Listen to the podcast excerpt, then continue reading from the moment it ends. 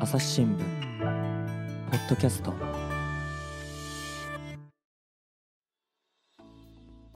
前回の続きからお届けします。文章でもあの、取れる選択肢がえ実婚しかないのが現実だと思うと涙が溢れた。気うんづいたら彼氏も泣いていたっていうなってますけど。そうですね。うんまあ、あの、この方にお話聞いた時も、あの、まあ、その彼氏というか今の旦那様も、はい結局その、彼女にかえ、彼女に無理強いしたくなかったっていうお話をすごくされてたということだったので、うーん、な、なんでなんだろうなってことですよね、本当に。ただ一緒にいたいだけの二人が、それが叶わないっていう。うーんであの結婚に関してはもう一人言うとパンセクシャルな方もごはい紹介されてましたよね、このエピソードも結構印象的だったんですがそうですね。この方は、えっ、と、まあ、中高一貫の女子校に通っていて、その時に仲のいい友達って、まあ、もちろんいると思うんですけども、ただその友達がなんとなく他の友達と話してるのを見て、こう、ジェラシーみたいなのを感じて、あ、もしかしたら自分はそれは恋心なんじゃないだろうかというふうに気がついて、うんうんで、まあ、その後男性とも交際されて、まあ、女性とも交際されて、うん女性の体で生まれた男性、えっと、 female to male っていう FTM ですかね、はい。として生きる方ともあの交際とかする中であ私は好きな人が好き好きになる人が好きなんだっていう、うん。パンセクシャルであるということにあの気がついたという方ですね。性別にとらわれずはい、人を好きになるっていうのうん。がパンセクシャルですよね。そうですね。うん。この方はどういうモヤモヤを抱いていたんですか？はい、あの、この方は、えっ、と、自分、あ一人っ子で、で、そのお母様自身も一人っ子で、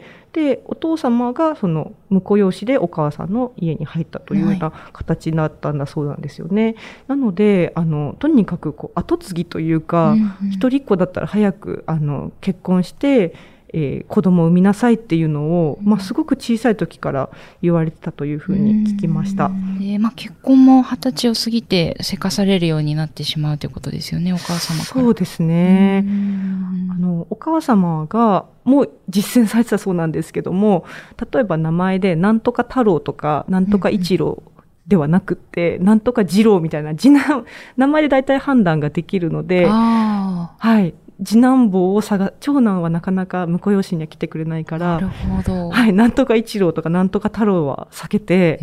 選びなさいっていうのを、もう二十歳を過ぎた頃から言われて、お見合いを持ってきたりとかするようになったみたいですね。うん。で、まあ、その、彼女自身は割とこうアニメが好きだったり、はい。いろいろそういう、えーまあ、いわゆる BL っていうんですかね、うんそういうものにも抵抗なく、あの、好きだったんですけども、で、家でそういう、あの、まあ、一時期ヒットしたおっさんずラブってはい、いう、私も見てました。テレビドラマを見てたら、まあ、お母さんとかが気持ち悪いってチャンネルを変えちゃったりとか、で、まあ、その、なんで気持ち悪いかっていうと、お母さん自身は、その同性愛者は、まあ、異性に相手にされなかったかわいそうな人みたいな思いがあったみたいで、まあ、全然それ、うんこの方が聞いたらショックですよいやね。だって女性として女性を好きになることもはいあるんですもんね。なので、まあ、全くもう両親には分かってもらえないと思って、うんあの、カミングアウトもしてない。友達には言ってるそうなんですけども、両親には言っていないというふうに言ってました。うん結婚については、そしたらどんな風に今後向き合いたいというか、うん。思ってらっしゃるんですか？その、結構プレッシャーもありそうで。そうですね。あの、まあ、彼女自身は大学を卒業してから、はいあの、生命保険会社に勤めてたんですけども、その時に、あの、おお客様にこう提案するためのライフプランっていうのを作らされるんです、らしいんですね。で、まあ、何歳で結婚して、何歳で一人目の子供を産んで、みたいな。でもそれがすごくこう、絵空ごとに感じたっていうふうに言っていて、なので彼女としては、あの、まあもちろんその同性婚を認める、認めないっていうこともあると思うんですけども、あんまり結婚というものにこう、ゴールを感じてないパターンでしたね。はい。でもなかなか今ご両親にも言えない状況うで大変ですよね。そうですね。まあ、まあ、また私の個人的な感覚で言うと、やっぱり結婚ってその、家族同士というよりかは、その育ててくれた家族とか含めてみんなにこう、祝福されるというか、あの、多分、なんでしょう。生まれた時の2回目ぐらいにこうみんなにこう注目されて祝われるみたいな 場だと思うので、まあ別にそれが全てでは全くないんだけども、ただそれをこう、そう、なんていうか、その一般的な幸せに当てはまらない人は不良品みたいな、なんかこう異物感を出してしまうっていうのは全くこう、今の時代に合っていないというか、まあ、いろんな幸せの形がある中で、なかなかなんでしょうね。うん、なんかその幸せを一択みたいな形で押し付けるのは、かわいそうだなというふうに思いました。この方の場合は、その政治というか社会との結びつきで言うと、どんなところをこう、うん、今思われてるんですか？あそうですね。まあ、この方はすごくその政治にも関心が、この方もですね、政治に関心があって、はい、で、あの、そういうかわいそうと言われても自分なりの幸せを求めたいので、うん、その今の政治っていうのはすごく少数派に目を向けてくれないというか、さっきも申し上げた通り、こう、不良品扱いみたいな、うん、そういう風潮をこう変えたいっていう思いがすごく強くて、うん、なので、あの、まあ、そう、今は少数派かもしれないけども、そういう幸せと思える人の分母を増やすことで、あの、少数派の存在にも、こう、やってもらえるんじゃないかなっていうことをおっしゃってました。はい。あの、今年6月にまた同性婚を認めないあの、法律は合憲っていう判決が大阪地裁であって、私自身もこの同性婚って早く認められてほしいなと思ってるところなんですけど、うんはい、法律とか社会の側が変わっていけば、またそのご両親っていうかお母さんの考え方も少し変え、変わってくれるかもしれませんし、そうですね。その辺って本当地道に地道に進んでいってもらわないと困るなっていうところですよね。そうですね。なんというか、その当事者側がなぜここまでこう歩み寄ってというか、うん、あの、うん、なんて言うんでしょう。なんか、が、頑張らないといけないのかというか、うん、なんかそこのこう不条理みたいなものもすごく感じますよね。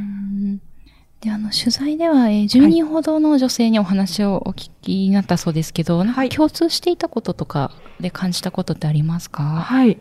あの、まあ、どう、えっと、今回の今あの紹介した方々もそうなんですけども、はい、割とこう社会に対してアクションを起こしていく方が、まあ、多い、まあ、この、えっと、そもそも鏡を鏡っていうのがあの私は変わらない社会を変えるっていうことをコンセプトにしているので、うん、まあ、そういうモチベーションのすごく強いというか、はい、あの持った方が多いんですけども、うん、一方でじゃあどういう思いからそもそもその、まあ、もやもやを感じてエッセイを書くに至ったんですかっていう質問をすると、うん、大体共通して口にしたのが、その自己肯定感が低かったんですっていうお話でした。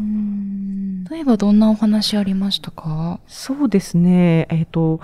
例えば、あの、大学に入学するまで一度もあの両親に反抗したことがなかったという女性がいたんですけども、うん、その方はあのもう高校の時点で指定校推薦で大学が決まってたんだけども、うん、あのやっぱり、まあ、それはあの親のなんというか希望でその大学っていうふうに決まってたんですけどもでもやっぱり自分がやりたいことを貫きたいっていうことでもう11月高校3年生の11月の時点で、うん、アメリカの大学の留学を決めて、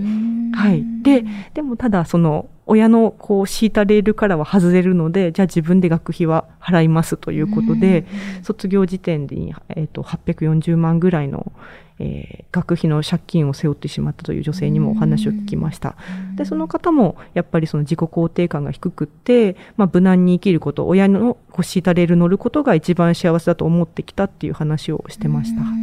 とはあのコロナ禍で、えー、新卒で就職して、はい、えー、3ヶ月で退職してしまった女性も、あのまあ、自分のせいでこういうふうにあの仕事がにこうなんだろうフィットしなかったのか、うん、それともまあ社会が悪いのか、そういうのをこう、まあ、社会というのはそのコロナ禍で、まあ、いろいろこう、新人教育とか難しい状況になっている、こう、社会が悪いのか、その辺切りか、あの、話して考えられなくて、まあ、すべて自分のせいにしてしまういがちだという話をしてましたね。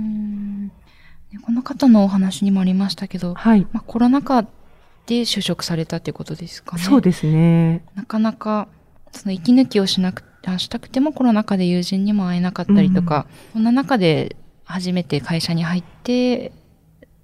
っていうことで、なかなか職場に、あの、馴染むのも時間がかかったり大変ですよね。うんそうですうね。んで、まあ、この方が言ったのは、その、まあ、辞めたところで、今は、あの、新しい仕事にまた疲れているそうなんですけども、ただ、だからといって、明るい未来が描けないというか、うんまあ、生まれてからずっと日本は景気が悪くて、で、まあ、今こういうコロナ禍で、これが果たして今後良くなるのかっていう、こう明るい未来みたいなのが描けないという話をしてたのも、すごくうん印象的でしたね。うん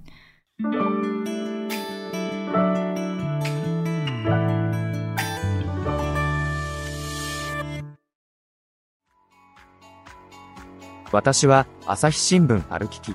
人工音声が伝える速報ニュースのポッドキャストです。通勤中でも、お料理中でも、運動中でも、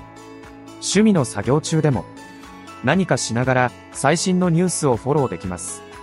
あなたの知りたいニュースどこででも。朝日新聞歩きき。たった数分で今日のニュースをまとめ聞き。あの、こういう自己肯定感の低さってなんか、海外もそのような同じ状況なんですかね？えーとですね、えー3年前に内閣府が公表した7カ国の若者へのアンケートによると、自分自身に満足しているのかという質問に対して、そう思うという答えた割合が日本は10.4%しかいなかったんですよねうん。それがすごく際立って低い結果でした。他、あ、この調査で私もちょっと見てみたんですけど、はい。まあ、似たような質問で、自分には長所があると感じているかっていうことでも、そう思う、どちらかといえばそう思うっていう人が、まあ、6割。うん。これを、まあ、多いって思うか少ないと思うかなんですけど、まあ、これはちょっと海外に比べるとかなり低い数字で、ねしかも5年前より6.6ポイント下がってるうんということで、先ほどのその自分自身に満足しているかもそうですけど、長所があると感じているかっていう人も同様に、うん。7カ国で比べると日本は低い状況があるんですよね。そうですね。うんまあ、なかなかその、時代だけのせいにはできないとは思うんですけども、まあ、よりこのコロナ禍で、あの、その不透明感というか、自分が今後どう、まあ、例えば、その冒険したいっていう方にベクトルが向けばいいと思うんですけども、はいなかなかその一歩が踏み出せなかったりとか、よりまあ、その、生きることこそが良いというふうになりがちな部分もあるのかもしれないなというふうに感じてますね。で、まあ最初にその政治に無関心な若者が多いんじゃないかみたいなお話がありましたけど、はい。まあ、こういう背景にもこういう自己肯定感の低さが関係あるんじゃないかっていうところも感じてらっしゃるところなんですかね。そうですね。あの、まあ、よくその政治に興味がない若者とか若者の政治離れとか言われますけども、その時に、まあ、今日冒頭でも申し上げたんですけど、やっぱり政治がこう遠いところにあるん、あるっていうところが、あの、まず一つあるんじゃないかなというふうに感じてたんです。自分が何かそう動いたところで、どうせまあ社会は変わらないだろうっていうようなはい思いがその政治の無関心につながるのかなというふうに感じてました。で、それっていうのは結局その自己肯定感が低くって自分、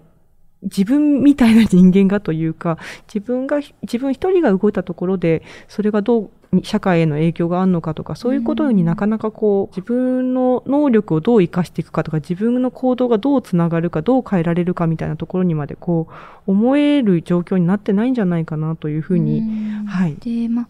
ただその取材の中では少しずつこう政治とか社会に向けてアクションを起こそうというあの人たちの声も同時に聞かれたんですよね。このエッセイの分析ではまあ自己肯定が考え低いなっていうこととかも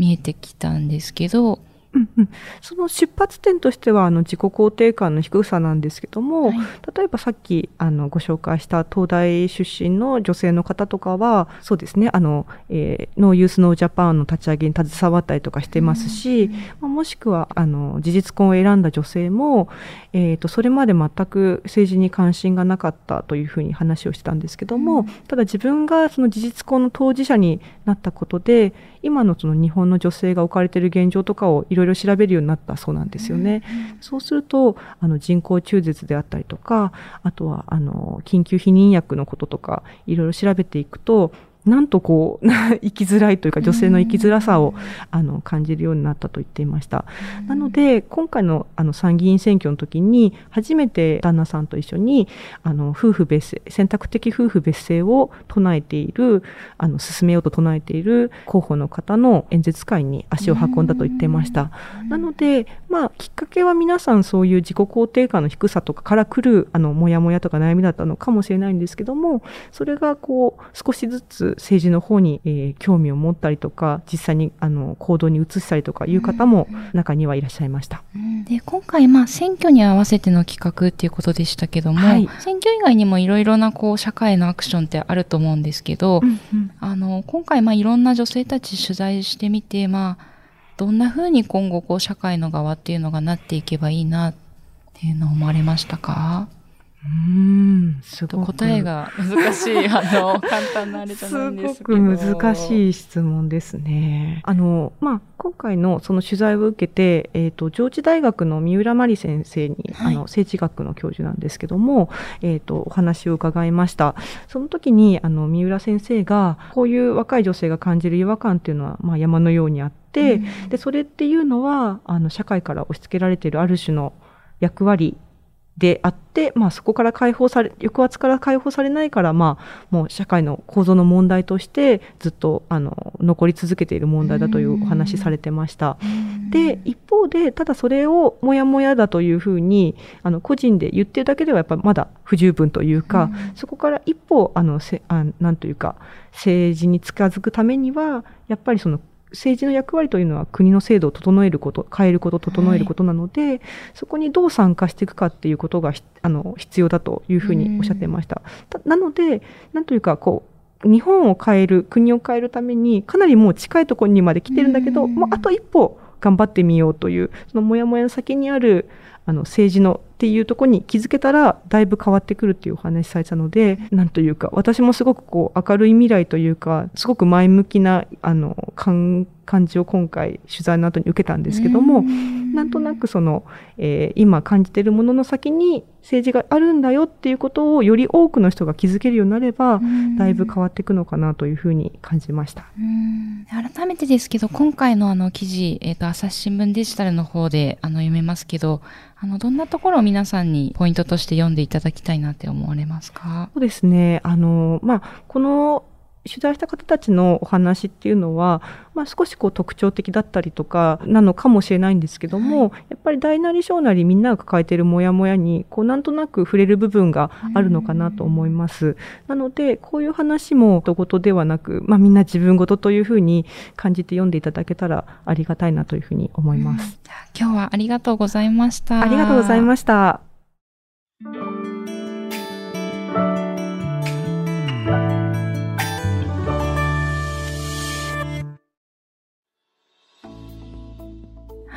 本日は牛尾あずささんにお話をお伺いしてきました。で今日の記事は、えー、デジタル版の方で読めるんですよね。はい。えーと、今、ご紹介しましたあの方たちのお話はですね、朝日新聞デジタルで3本立てになってあの配信されております。はい、ではこの番組の概要欄にも URL を貼っておこうと思いますので、ぜひお読みいただけたら嬉しいです。本日はありがとうございました。どうもありがとうございました。リスナーの皆様番組を最後まで聞いてくださりありがとうございました。今後も朝日新聞ポッドキャスト番組を続けるためお力添えいただけると幸いです。ご使用のアプリから番組のフォロー、レビューをお願いします。今回の SDGs シンプルに話そうシリーズのほか、メディアトーク、ニュースの現場からといった番組も配信中です。